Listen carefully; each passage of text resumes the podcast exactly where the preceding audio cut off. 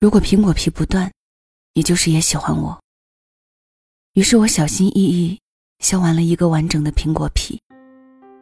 其实这个幼稚的游戏，我以前连着玩了好几晚，以至于现在削一个完整的苹果，对我来说不算什么难事。但还是要非常非常小心，因为一个不留神，用力过猛就会断掉，和爱情一样。我发现喜欢上一个人，多多少少都会变得有点迷信。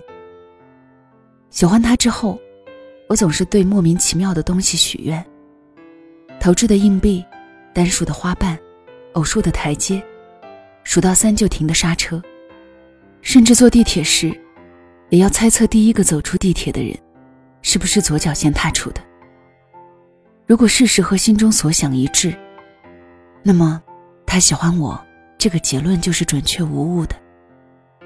虽然都是些毫无根据的推理，但是都被我用来作为被喜欢的证据，只是为了找到一万种他也喜欢我的可能。就好像我们时常会去看星座配对，一旦配合度高达百分之九十以上，就要拿出来炫耀。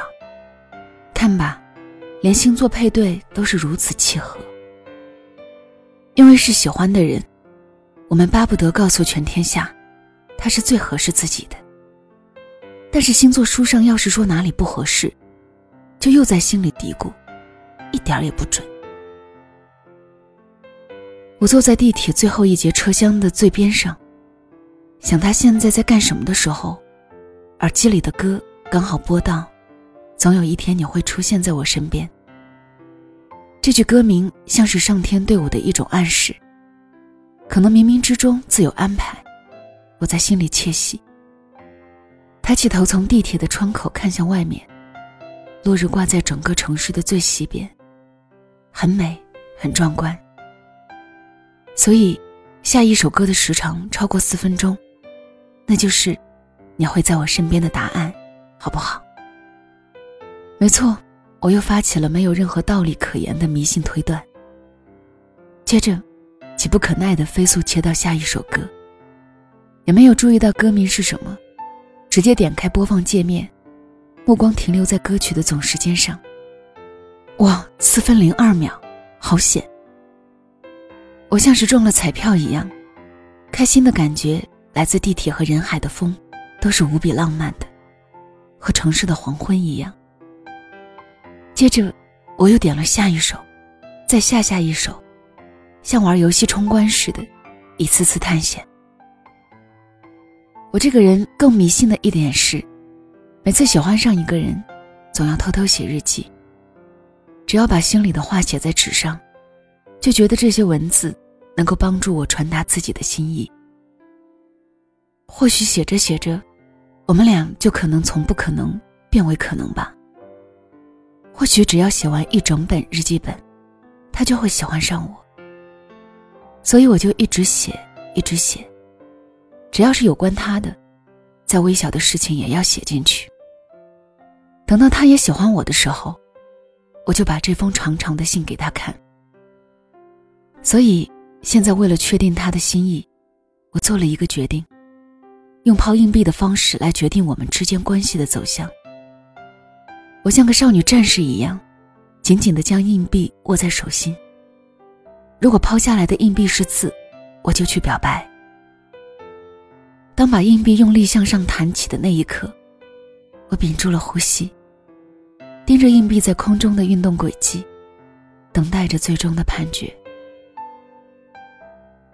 爱情公寓》里，曾小贤说过：“当面对两个选择时，抛硬币总能奏效，因为在我们把它抛在空中的那一秒，就知道应该去做什么了。”而当硬币在空中盘旋的时候，我发现这句话是不对的，因为在硬币抛出的那一瞬间，我们并不知道答案，而是等看到硬币的某一面朝上，一闪而过那种能不能再抛一次的想法，才是我们真正知道心中答案的时候。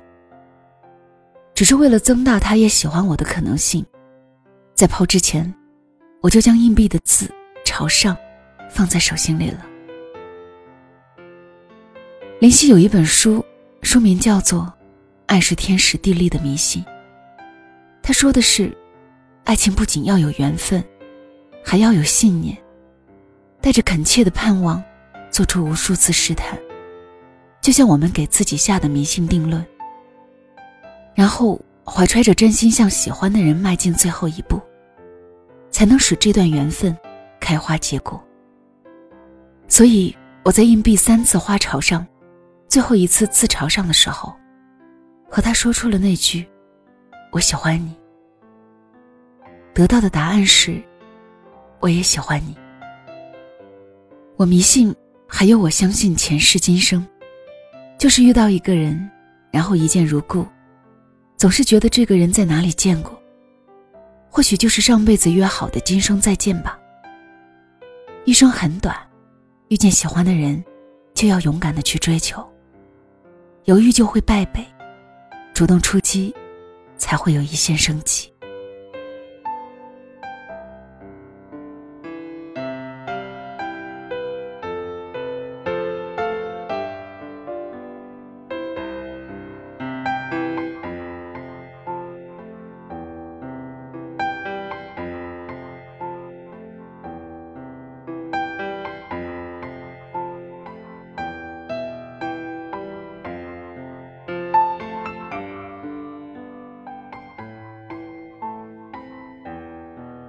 这里是晚上十点，谢谢你的到来，我是小溪，春晓的晓，希望的希。今天分享的这篇文来自七公子，收自公众号原来是七公子。这种喜欢一个人，想说又不敢说的感觉，你有过吗？或者此刻你正处于想要表白却又不敢表白的纠结之中？那么不妨也试试迷信一下。数一数花瓣，投一枚硬币，最终，你总会得到自己想要的答案。好了，今天的分享就到这里，晚安。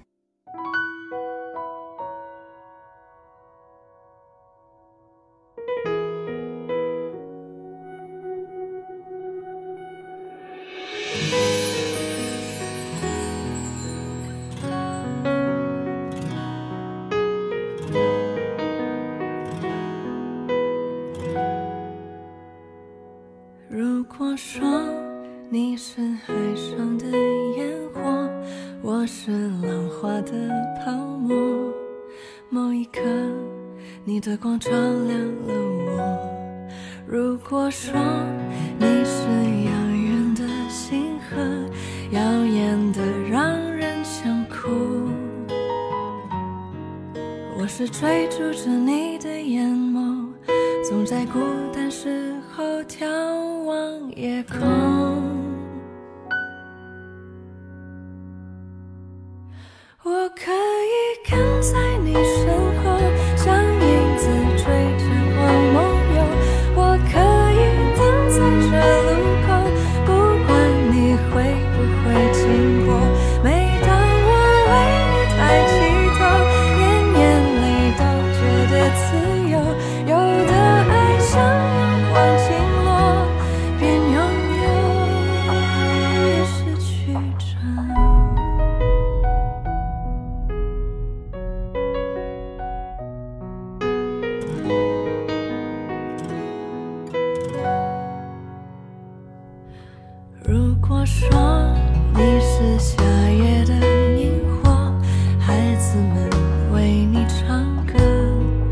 d'amour.